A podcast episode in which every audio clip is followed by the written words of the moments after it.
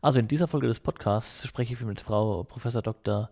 Ulrike Hellert. Sie ist Hochschullehrerin an der FOM in Nürnberg und beschäftigt sich mit verschiedensten Themen der Wirtschaftspsychologie im Besonderen. Zeit hat schon immer ihre ähm, Arbeitswelt und ihre Forschungswelt auch geprägt.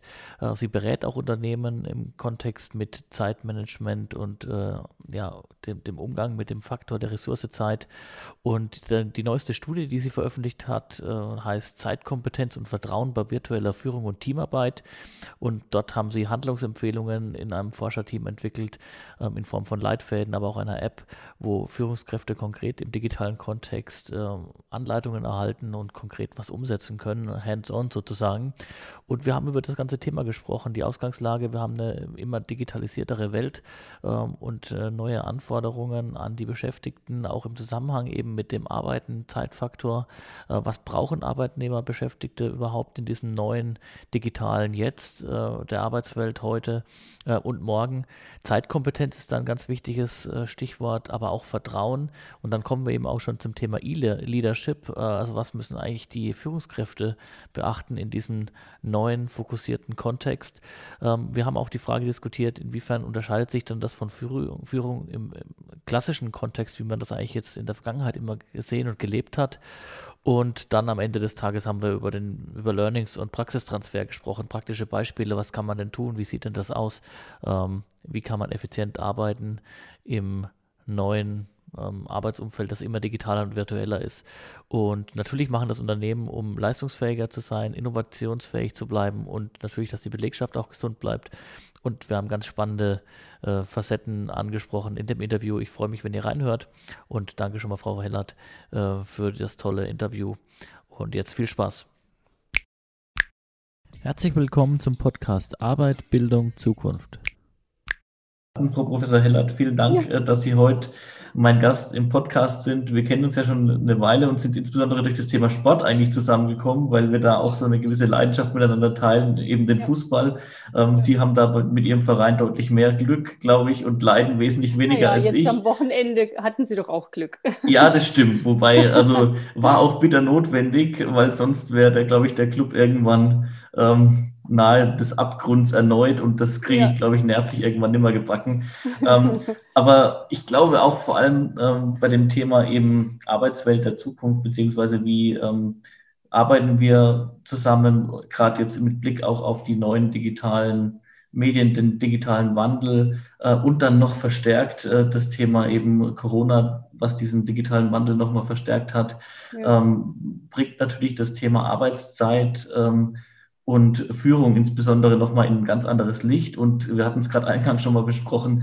Ähm, Sie haben sich mit diesem Thema ja schon ganz lange beschäftigt und haben ein ganz, ganz spannendes Projekt auch ähm, an den Start gebracht und auch abgeschlossen, über das wir jetzt dann gleich sprechen werden. Aber bevor wir vielleicht einsteigen, würde ich einfach nochmal gern ähm, den Ball zu Ihnen rüberspielen, um in der Fußballsprache zu bleiben, dass Sie vielleicht nochmal zwei, drei Sätze zu sich sagen, zu Ihrem Hintergrund und, und vielleicht auch welche Themen Sie gerade besonders beschäftigen. Ähm, Vielen, also dass Sie erst mal kurz beginnen. Ja, ja, vielen Dank. Ja, ich habe Wirtschaftswissenschaften studiert und Arbeitspsychologie und beschäftige mich seit vielen Jahren mit dem Thema Arbeitsgestaltung.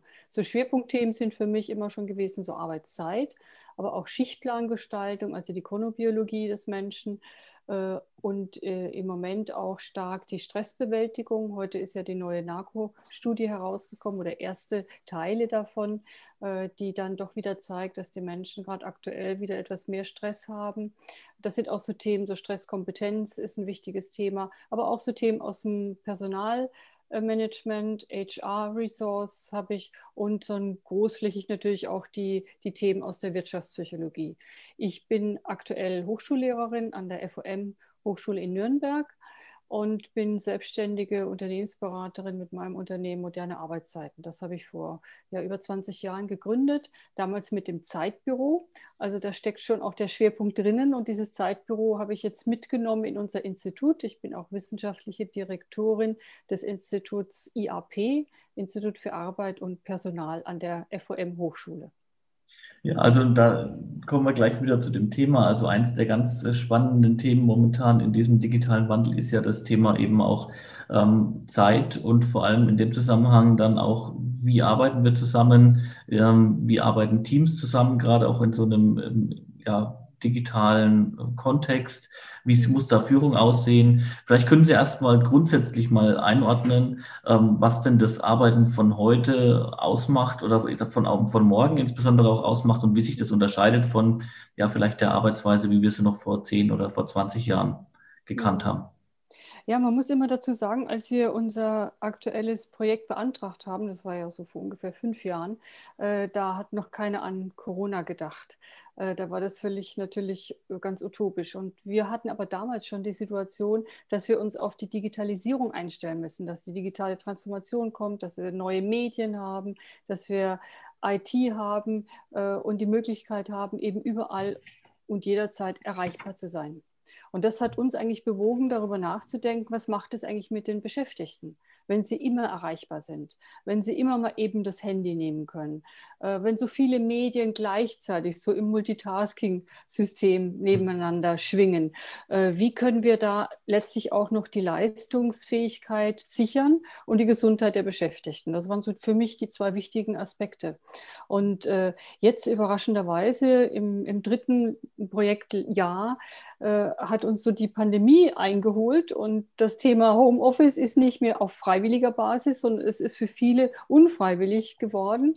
Und da hat sich jetzt wieder gezeigt, die Unternehmen, die sich eben schon vor einigen Jahren, vor zwei, drei Jahren Gedanken gemacht haben, wie arbeiten wir eigentlich in so virtuellen Systemen? Also viele Unternehmen, die eben schon verschiedene Standorte haben und kommunizieren, die waren jetzt schon ähm, ja, so ein bisschen im Vorteil und die haben eben schon viel ausprobiert. Die hatten schon einige Techniken, um damit gut umzugehen.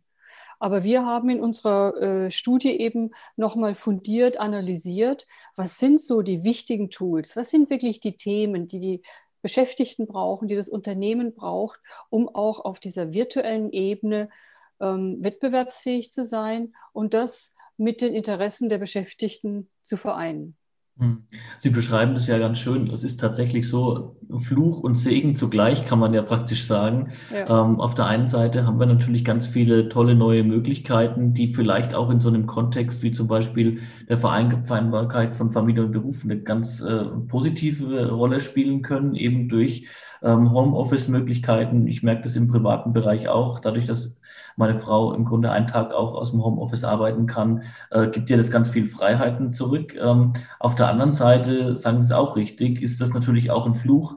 Äh, und das merke ich bei mir auch immer wieder, äh, gerade in so einer Zeit, wie wir sie aktuell sehen. Und jetzt, äh, ich bin ja zusätzlich auch bei der IHK oder hauptsächlich, also hauptberuflich bei der IHK beschäftigt. Und aktuell laufen unsere Ausbildungsprüfungen. Ähm, da bin ich dann abends auch am, am Handy oder am Computer und gucke nochmal, ob es irgendwas Aktuelles gibt, was Neues gibt. Und das, mhm. ja, das nimmt man sogar dann mit in den Schlaf irgendwo. Und äh, deshalb ist es irgendwo Fluch und Segen zugleich. Mhm. Ähm, aber Sie haben absolut recht. Und die Frage ist natürlich dann, welche Ressourcen brauchen ähm, die Mitarbeiter in so einer neuen, ja, doch anders gestalteten ähm, digitalen Arbeitswelt? Ja, also die, die, ja, die, die, die Ressourcen ergeben sich letztlich aus diesen Anforderungen. Ne? Wir haben immer so, mhm. wie schaffe ich es, auf die Anforderungen mit den geeigneten Ressourcen zu reagieren, um nicht in eine Überlast zu geraten. Und die Anforderungen, die wir heute eben erleben, gerade im Homeoffice oder auch in der virtuellen äh, Arbeitswelt, äh, die sind halt vor allem gekennzeichnet durch eine extreme Komplexität. Es laufen viele Dinge parallel und die Beschäftigten äh, haben schon immer wieder das Bedürfnis, ähm, sicherzustellen, dass sie nicht ständig abgelenkt werden da haben wir hier Chats und da ist die E-Mail und dann ist auch noch das gute alte Telefon und das kommt dann alles zusammen. Und im Homeoffice ist dann nochmal eine andere Umgebung. Da haben viele dann auch so das Problem, dass sie noch leichter abgelenkt sind. Da könnte man doch mal eben rausgehen oder könnte mal, weil es klingelt, an die Tür gehen. Und immer wieder sind wir dann aus unseren Gedankenflüssen herausgerissen. Und das ist schon eine besondere Anforderung. Und um dieser Ablenkung letztlich zu widerstehen, hilft es natürlich, fokussiert zu bleiben. Also wirklich sich vorzunehmen, so, jetzt habe ich gewisse Zeitfenster und da mache ich nur dies oder jenes. Und da mhm. kommt, kommen so viele Sachen so ins Spiel. Das ist halt für jeden anders. Ne? Also da kommt auch, ich nenne das gerne so, die, die Ressourcen auch über die Zeitkompetenz. Das heißt, so eine Fähigkeit zu haben, mit der Zeit, die mir zur Verfügung steht, auch optimal umzugehen. Also Ziele zu erreichen, Ergebnisse zu erzielen. Und äh, das ist abhängig von der Situation, aber in erster Linie auch von der Person jeder ist so ein bisschen anders. Es gibt Leute, die sagen, oh, ich arbeite gleich morgens früh was weg, da bin ich total fit. Und andere sagen, ah nee, vor zehn, da brauche ich mich gar nicht an den Schreibtisch setzen. Ne? Ähm, ich mache das lieber abends. Also das ist so die Chronobiologie, die damit reinspielt. Also das, da bin ich auch völlig von überzeugt, dass es das gibt. Also da sind wir dann genau unterschiedlich. Also ich würde mich tatsächlich, und das habe ich so auch äh, während meiner ähm, Promotion gemacht, ich habe mich dann früh um fünf hingesetzt und habe bis um acht mhm. was gearbeitet und bin dann auf die Arbeit und mhm. habe mir dann abends schwerer getan, wobei das natürlich auch nur in Verbindung mit abends äh, dann äh, ging, mit Nachtschichten. Das geht dann auch mal, aber ich merke einfach, mir fällt es abends viel schwerer zu arbeiten. Ja. Aber ähm, ich merke schon auch und ähm, dass diese Zeitkompetenz aber auch schon im Büro äh, schon ganz schön gefragt ist, weil äh, da habe ich ja dann das Problem, dass ständig vielleicht jemand, wenn ich gerade als Führungskraft drüber nachdenke, auch in der Türe steht, äh, ein Problem hat, das nur ich mit ihm gemeinsam lösen kann. Ähm, da ist es dann vielleicht manchmal auch von zu Hause schon einfacher und schöner, wenn ich weiß, ich habe so eine ja, Kapsel und kann mich erstmal konzentriert und fokussiert um ein Thema kümmern und dann auch was wegarbeiten. Also viele meiner Führungskräfte auch, meiner Teamleiter sagen das, dass genau das ihnen auch hilft. Ja, aber da haben wir auch wieder halt die zwei Seiten der Medaille. Für manche ist es richtig gut, weil sie sich fokussieren können, weil sie auch gut alleine arbeiten können. Also ich habe ja an der Fernuni Hagen studiert. Äh, ich kenne das gar nicht anders. Ich musste mich immer fokussieren, weil wir auch noch Kinder haben, die natürlich auch ihre Schulzeiten hatten und Hausaufgaben und tralala. Ich musste also immer wirklich sagen, so, das ist mein Zeitfenster, nur da kannst du lernen. Ich kann das nicht schieben, weil sonst ist heute gar nichts los. Und äh, deswegen glaube ich, dass ich auch so ein bisschen, wenn man so will, sozialisiert bin und ich kann das. Und manche können das auch gut, aber es gibt auch welche, die sagen, ach nee, wenn ich dann so alleine zu Hause sitze, da fehlt mir komplett die Inspiration. Mhm. Da ist niemand da, ich kann niemanden mal eben fragen, man hat keine Teeküche mehr, äh, es gibt nicht diesen Smalltalk. Und äh, klar, Videokonferenzen ist schön und es ist ein Vorteil, dass ich nicht irgendwo hinfahren muss. Aber was halt auch schon in unserer äh, in unseren Interviews mit den Projektpartnern immer wieder genannt wurde, diese Videokonferenzen sind extrem getaktet. Die sind gut strukturiert, das ist ja auch wieder ein Vorteil, so soll es ja auch sein, eine, eine straffe Agenda. Aber andererseits fehlt so ein bisschen der Smalltalk und es fehlt oft so ein bisschen diese, ja, diese Inspiration, diese Begeisterung, auch mal der Spaß zwischendurch. Und ich war ganz erstaunt. Letztlich hat mir jemand, ein Geschäftsführer aus einer IT, gesagt: Wissen Sie was, Frau Hellert, jetzt machen wir ja so ein halbes Jahr schon die Videokonferenzen und mir ist die Woche aufgefallen, seit einem halben Jahr hat keiner mehr gelacht in den Meetings. Mhm. Und das finde ich dann schon irgendwie krass, oder? Also das sollte nicht so sein. Also ich denke, gut organisierte Meetings, das ist für mich auch ein, ein absolut wichtig und ist, ist essentiell und ein absolutes Muss. Aber es sollte schon auch so sein, dass ein bisschen Spielraum bleibt, denn wir sollten ja auch noch Freude bei der Arbeit haben. Wir sollten uns ja auch noch inspirieren können, wir sollten auch noch mal lachen können. Äh, und ich muss sagen, seit ich das jetzt gehört habe, ähm, achte ich da auch noch ein bisschen mehr drauf bei Meetings, dass auch sowas mhm. noch klar ist, dass auch noch ein bisschen Lockerheit dabei ist, wie man die bei den Präsenzmeetings ja auch hatte. Das stimmt, ja. Also da ja. Äh, kann ich Ihnen absolut Recht geben. Also ich glaube rein, was so die Abstimmung ab, angeht, äh, die Informationsteilung, ähm, da kann man ganz viel machen und da ist man wesentlich effizienter. Also ich habe auch das Gefühl, dass ganz viele sich kürzer halten und dann dieses, dieses Phänomen, jeder hat es schon gesagt, aber ich sage es jetzt nochmal anders, das ja. findet man weniger in solchen Meetings. Aber Sie haben völlig recht. Also wann spreche ich denn dann mal mit meiner Kollegin über ähm, das Wochenende oder einfach über eine ganz spontane Sache, die passiert? Und deshalb glaube ich, ist auch der soziale Charakter und die soziale Komponente ja. der Arbeit da irgendwo so besonders wichtig. Ja. Ähm, und ich glaube, Sie sagen es ja genau richtig. Ich meine, der Spaß, also nur glaube ich, wenn ich auch wirklich Spaß habe, kann ich entsprechend auch die Leistung bringen. Ja. Äh, und wenn ich im Homeoffice vielleicht irgendwie vereinsam, dann äh, tue ich mir schwer. Und der eine oder andere kann das vielleicht länger oder dem liegt es auch besser. Ich denke, ja. wir haben es ja gesagt, die Leute sind ganz unterschiedlich. Der eine oder andere kann sich zu Hause besser organisieren, kann sich besser fokussieren, hat mhm. auch das entsprechende Equipment, Infrastruktur, Setup. Der ja. andere hat es nicht. Ja. ähm, und dementsprechend fällt es dann anderen schwerer. Ähm, aber dann ist, stellt sich ja schon auch die Frage in dem Zusammenhang, klar, können dann schon Unternehmen da oder Organisationen auch das Ganze mit beeinflussen, mhm. ähm, wie sie das Ganze gestalten und auch entsprechend natürlich dann in erster Linie die Führungskraft, die das Ganze ähm, mitgestalten kann. Ähm, und da unterscheidet sich, glaube ich, das Thema Führung schon in einer gewissen Weise auch von der Führung, wie sie vielleicht in, einer, in einem anderen Arbeitskontext richtig und auch gut war. Aber die neue Zeit ähm, bringt auch neue Anforderungen mit sich. Vielleicht können Sie mal auf das Thema mal eingehen, das Sie ja auch eingehend ja. Äh, erforscht haben oder genau. das Sie beschäftigt. Ja, genau. Wir, uns hat eben auch interessiert im Rahmen des Projektes, äh, wie sieht nun eine virtuelle Teamleitung, virtuelle Führung aus? Was können Führungskräfte machen? Und äh, gerade in Bezug auf Zeitkompetenz gilt es halt so Rahmenbedingungen zu schaffen und das auch so wahrzunehmen. Also auch die Beschäftigten mit unterstützen, ihnen vielleicht auch so ein paar Möglichkeiten an die Hand zu geben, wie sie den Tag strukturieren können im Homeoffice. Und was es A und O ist, ist Kommunikation. Kommunikation mhm. zu Feedback. Also Feedback wird natürlich noch wichtiger, wenn ich nicht eben mal nebenan gehe und den Kollegen sehe oder im, im, auf der, bei der Kantine sehe oder im, in der Kaffeeküche sehe. Äh, wirklich strukturiert, feste Termine haben, so schurfix auch dafür. Äh, Feedback geben, immer wieder kommunizieren und dranbleiben. Also Tipps, Tipps geben, wie man Sachen strukturiert, auch nachfragen, wie es aussieht. Also vielleicht auch so, wir nennen das so E-Talk, auch mal ähm, so ein Gespräch ansetzen und wenn es nur 15 Minuten ist, aber das regelmäßig, um zu sehen, wie kommt mein Team mit dieser virtuellen Arbeit klar. Und mhm. da eben nicht nur über die Daten und Fakten zu sprechen, sondern auch, wie geht's dir? Ja, wie mhm. ist es im Homeoffice? Kommst du klar? Brauchst du irgendwas? Klappt das mit der Technik? Ähm, ne? braucht, braucht jemand Support? Braucht jemand vielleicht eine andere Lampe? Ich kann mich gut erinnern, anfangs, äh, da haben wir so, als Corona anfing und viele so unfreiwillig im Homeoffice waren, da habe ich das erlebt, die saßen wirklich am Küchentisch mit Küchenstuhl. Das sind schöne Designerstühle, aber die sind nicht ergonomisch. Mhm. Ja, und dann habe ich manchmal auch gesagt, ja, und wo ist dein schöner Schreibtischstuhl? Ja, der ist im Büro. Habe ich gesagt, ja, dann hol ihn doch. Mhm. Ja, äh, also da denke ich mal, könnte eine Führungskraft auch so richtig gute Rahmenbedingungen auch achten. Also einmal Kommunikation, andererseits auch die wirklich die, die, die physischen Rahmenbedingungen. Ja, wie sieht das aus? Kann jemand arbeiten? Wann ist er so erreichbar?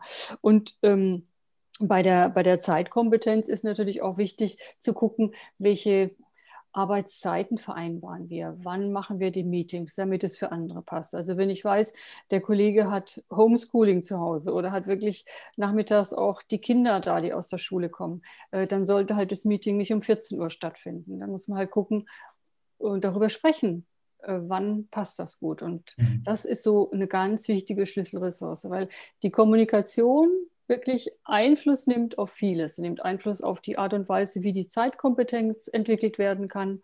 Sie nimmt auch Einfluss auf das Stichwort Vertrauen.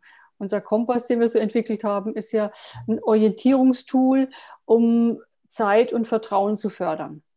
Mhm. Und Vertrauen kann dann eben diese Führungskraft auch nur herstellen durch so gemeinsame Erfahrungen, durch gute Kommunikation, durch Feedback und erstmal sehen, wie läuft es. Ne, Vertrauen ist ja auch immer so erstmal Handlung auf Vorschuss. Und wenn es dann nicht klappt, dann ist eben für die Führungskraft schon wichtig zu schauen, okay, an welcher Stelle muss ich vielleicht nachjustieren? Wo braucht jemand noch ein bisschen mehr Unterstützung? Mhm. Also ich hatte kürzlich eine Diskussion äh, gerade so zu dem Thema ähm, Führung im digitalen Raum oder auch dieses, diese neue Art der Führung ähm, in diesem Kontext von New Work. Mhm. Ähm, und wie sich das eben unterscheidet, vielleicht auch zu früher mhm. ähm, mit, meinem, mit meinem Vater, der sich auch mal frühere Podcasts schon angehört hat. Und da hatte ich auch schon mal unter anderem das Thema mal am Rande mit angeschnitten.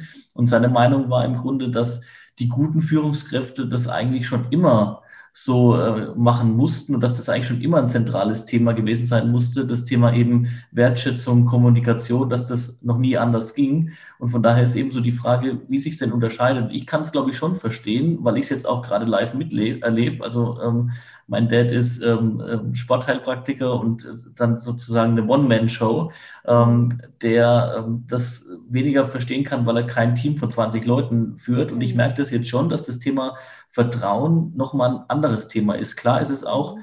ähm, dass ich im Büro also das ist ja so, diese, die, in der Praxis ist es ja jetzt so, dass man denkt, wenn jemand im Homeoffice ist, ähm, kann ich ihn schwerer kontrollieren.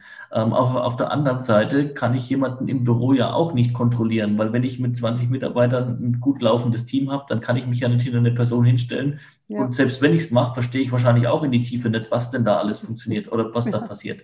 Ähm, und die Zeit habe ich ja in der Regel auch nicht für. Ja. Von daher ähm, ist, muss man das, glaube ich, bloß in die Köpfe reinbekommen. Ähm, und das ist dann das Thema Vertrauen dass wenn, der, wenn der, dieses Element des Raums irgendwo weggenommen wird, dass ich eben ja. nicht mehr direkt Door an Door äh, sitze, sondern dass die Person halt sonst wo sitzt, ähm, ja. dann erfordert es einfach ein gewisses Umdenken. Also so ähm, äh, sehe ich das an, an der ja. Äh, Front. Und grundsätzlich stimmt schon, also ich, da stimme ich mit ihm überein, dass Führungskräfte wahrscheinlich früher das auch schon mit den also die gleichen Grundkompetenzen schon immer erforderlich waren. Auch das Thema Wertschätzung, wie gehe ich mit meinen Leuten um, äh, dass es sich bloß in der heutigen Zeit wahrscheinlich anders ausgestaltet und die, ja. die Schwerpunkte andere sind.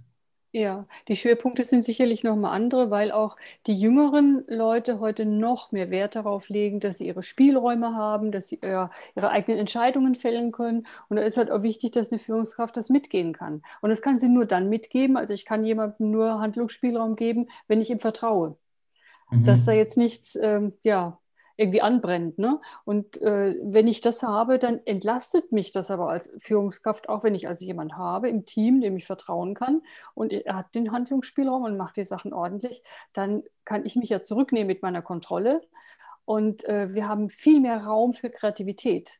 Während mhm. überall, wo ich knallhart kontrollieren muss, äh, dann arbeitet ja jemand schon so ein bisschen unter Druck und denkt, oh je, hoffentlich ist es richtig, heute Abend wird wieder kontrolliert oder morgen oder wie auch immer. Ne? Und dann kommt so der, der äh, Rapport vor, vor dem Chef äh, und viele haben Angst und, oder schaffen vielleicht die Marge nicht, die gesetzt wurde für diesen Monat. Das ist dann ungünstig für Kreativität. Ich würde sagen, das zerstört Kreativität. Und mhm. was wir ja heute brauchen in den Unternehmen, egal wo man hinschaut, um überhaupt mit dieser Dynamik klarkommen zu können, brauchen wir Vertrauen. Wir können diese Komplexität sonst überhaupt nicht handhaben. Ja? Also und deswegen glaube ich, es ja. war schon immer da, aber interessanterweise haben sich ja ganz viele Vorgesetzte geweigert. Wenn ich so seit 20 Jahren versuche, ich Vertrauensarbeitszeit. In vielen Unternehmen läuft das wunderbar, aber ich erlebe das immer noch heute in großen Organisationen, wo ich es fast nicht fassen kann, wo jemand sagt, naja, aber Vertrauen bei der Arbeit, nee, also äh, das kann man ja nicht, das kann man ja den Leuten nicht überlassen, was die tun. Wie soll das gehen? Wer will ja. in, einem großen Organ in einem großen Unternehmen jeden einzelnen tagtäglich acht Stunden kontrollieren? Im Sinne von Big Brother is watching you. Also wie soll das gehen? Da hängen keine Webcams, ja, ob der auch wirklich alles macht, was er machen kann. Ich vertraue dem Beschäftigten. Ansonsten hat da eine Führungskraft ganz schnell ein Problem.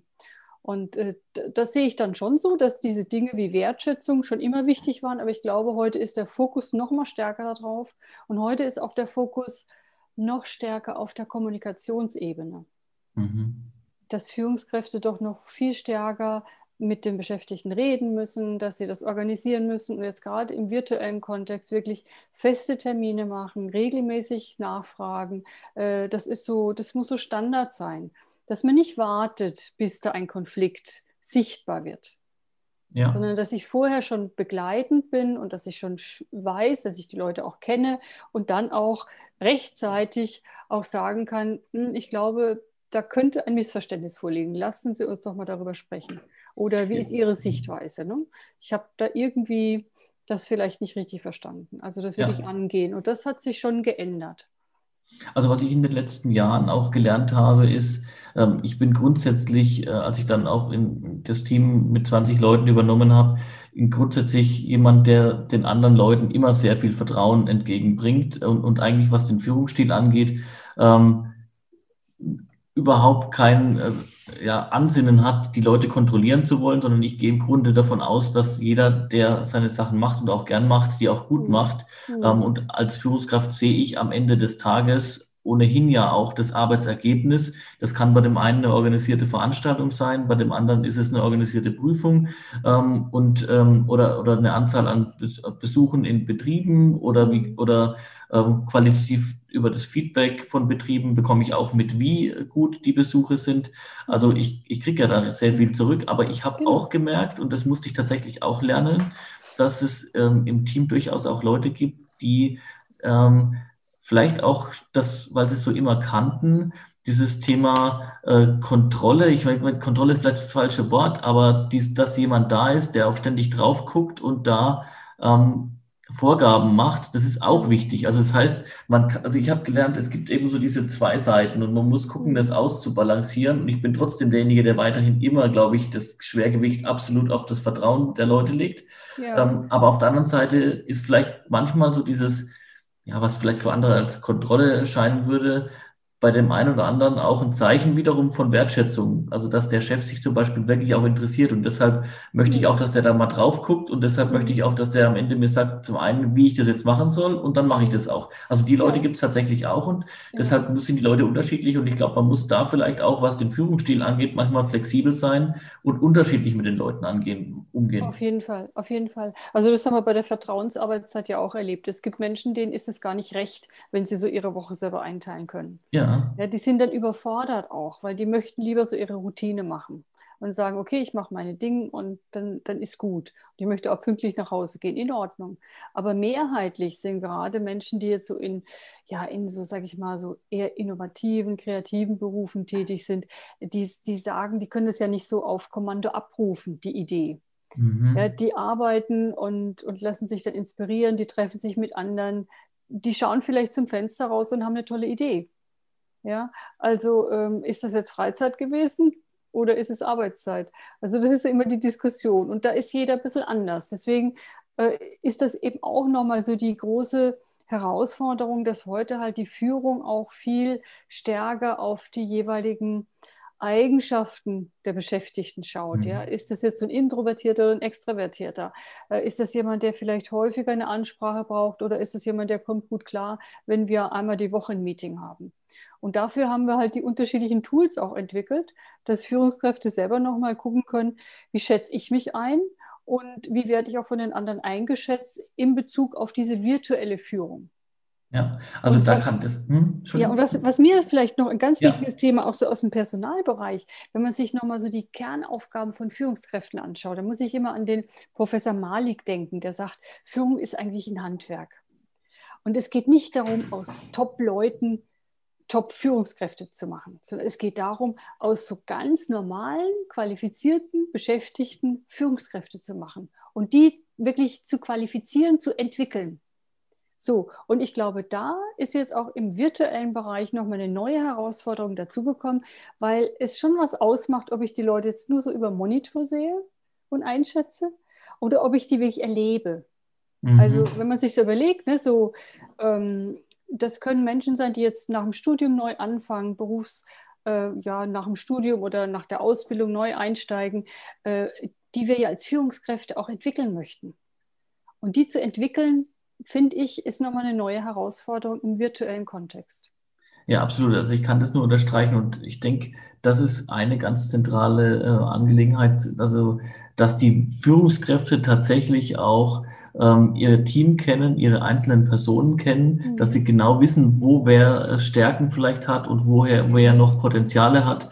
Ähm, und im virtuellen Kontext natürlich nochmal umso mehr und umso schwerer. Also wenn jetzt praktisch jemand ein Team übernimmt und kennt die Person vielleicht noch gar nicht so richtig persönlich und muss das alles im virtuellen Kontext machen, mhm. stelle ich mir das nochmal umso schwerer vor, weil ja. da sage ich auch, äh, das kriegen sie nicht hundertprozentig hin, dass sie über den Screen hier die Person kennenlernen. Da muss man ja. eben wirklich mit jemandem auch mal ähm, sprechen. Man muss jemand, man muss vielleicht auch mal sehen, wie geht jemand mit einem um. Also wenn zwei zum, ja. zum Kaffeeautomat laufen, hält er denn die Tür auf oder wie, ja. wie grüßt ja. er andere Leute? Also so ganz, ganz banale Stimmt, Sachen, wo man so genau. viel mitbekommt eigentlich über eine Person. Ähm, und das ist schon ein ganz wichtiger Punkt. Aber ähm, ich, ich denke gerade auch, was Sie beschreiben, ist ganz schön. Und ähm, das, wenn man eben weiß, wo die Personen im Team auch die Stärken haben, dann kann man ja auch richtig einsetzen. Und da sind wir wieder beim Sport. Also wenn der Trainer äh, einen mhm. guten Stürmer ähm, hinten links in die Abwehr stellt oder am schlimmsten Fall sogar noch ins Tor, dann, ja. äh, dann bringt der der ganzen Mannschaft eben nichts und schwächt ja. wahrscheinlich das ganze Team nochmal. Ähm, und andererseits, äh, wenn er den eben richtig einsetzt und positioniert, dann kann er da auch sein ganzes äh, Potenzial entfalten. Oder jemand, der vielleicht viel, also kreativ ist mhm. auf der Arbeit oder eben beim Fußball, wenn der dann im Mittelfeld spielt und kann da sein, sich austoben und hat vielleicht noch jemanden, der ihm seinen Rücken stärkt, der dann ja. Die Defensivarbeit macht äh, oder dann im Betrieb vielleicht eben ein paar Sachen macht, die dem Kreativen nicht so liegen, dann ist das eben auch was ganz Wichtiges. Und deshalb, äh, glaube ich, ist das einer der ganz zentralen Punkte. Ich habe das dem letzten Mal im Kontext mitbekommen. Äh, das Schlimmste ist, wenn man dann praktisch äh, einen Pinguin in, das, in die Sahara stellt und das ist tatsächlich so. Also, ja. ähm, und das schadet eben dem ganzen Team. Also das ja. finde ich auch. Ähm, und Sie haben da in dem, im Rahmen des Projekts, äh, Sie haben es ja gerade schon mal angerissen, auch ein paar Tools entwickelt, ein paar Checklisten entwickelt. Ähm, die findet man im Internet, die kann man sich auch ähm, angucken. Genau, die kann man sich angucken. Die sind bei uns auf der IAP-Homepage mhm. von der FOM-Hochschule, IAP-Forschungsinstitut. Und da sind die drauf. Oder direkt bei VLead, also virtuelle Führung, abgekürzt VLead. Äh, da gibt es eine eigene Seite und da sind die auch äh, unter Kompass Zeit und Vertrauen. Wir haben auch so eine kleine Homepage, eine kleine Software auf der Homepage mhm. äh, als Orientierung. Das Ganze ist ja eine Orientierung, also Tools für, für Teams, für Teamleitung, für Führungskräfte. Was kann ich wann machen? Und das kann ja sein, bei jedem ist es eben anders, wie wir ja auch schon diskutiert haben. Und wenn jetzt eine Führungskraft sagt, ach, ja, ich weiß nicht, alle sprechen so von Empathie, ich kenne mich damit so gar nicht aus, was kann ich denn da überhaupt machen? Und dann kann er eben gucken und gibt Empathie ein und dann wird, werden so ein paar Tools vorgeschlagen, die ihm also helfen, äh, auch vielleicht seine Empathiefähigkeit so ein bisschen zu testen. Oder mhm. wenn er wissen will, ich weiß nicht, sind meine Leute eigentlich überlastet oder stöhnen die einfach nur immer? Äh, dann kann er auch da nochmal, haben wir so eine Checkliste drin, äh, wie er mit gezielt mit Fragen auch mal ins Gespräch gehen kann und das ansprechen kann. So, an dieser Stelle machen wir einen kurzen Cut. Ähm, wir haben viel gesprochen über das Thema Zeitkompetenz, Ressourcen, Vertrauen, E-Leadership, ähm, die Besonderheit im virtuellen Kontext äh, der Kollaboration von Teams, was muss man bedenken, was müssen Führungskräfte bedenken. Und jetzt geht es in der zweiten Folge ähm, dann darum, um den Wissenstransfer bzw. Den, den Lerntransfer, ähm, das, was die Studie hervorgebracht hat, äh, in die Praxis umgesetzt. Und da sprechen wir wirklich darum, darüber vor allem auch, wie man zum Beispiel diesen ganzen sozialen Kontext äh, der Arbeit in die virtuelle Form überführen kann und zum Teil auch muss. Das muss man echt bedenken. Und äh, da sind ganz spannende Ansätze bei rausgekommen und ihr könnt euch auf die nächste Episode freuen. Vielen Dank schon mal und bis zum nächsten Mal. Hey, danke fürs Reinhören. Wenn es euch gefallen hat, würde ich mich sehr freuen, wenn ihr euch die Mühe macht und mir eine Bewertung hinterlasst auf den entsprechenden Podcast-Seiten, also entweder bei Spotify, Soundcloud, Google Podcast, Apple Podcast oder den anderen. Ich würde mich auch sehr freuen, wenn ihr den Podcast abonniert und weiterempfehlt und ich freue mich auch über die Kontaktanfragen bei LinkedIn, Facebook, Instagram und Twitter. Also macht's gut und bis bald. Ciao.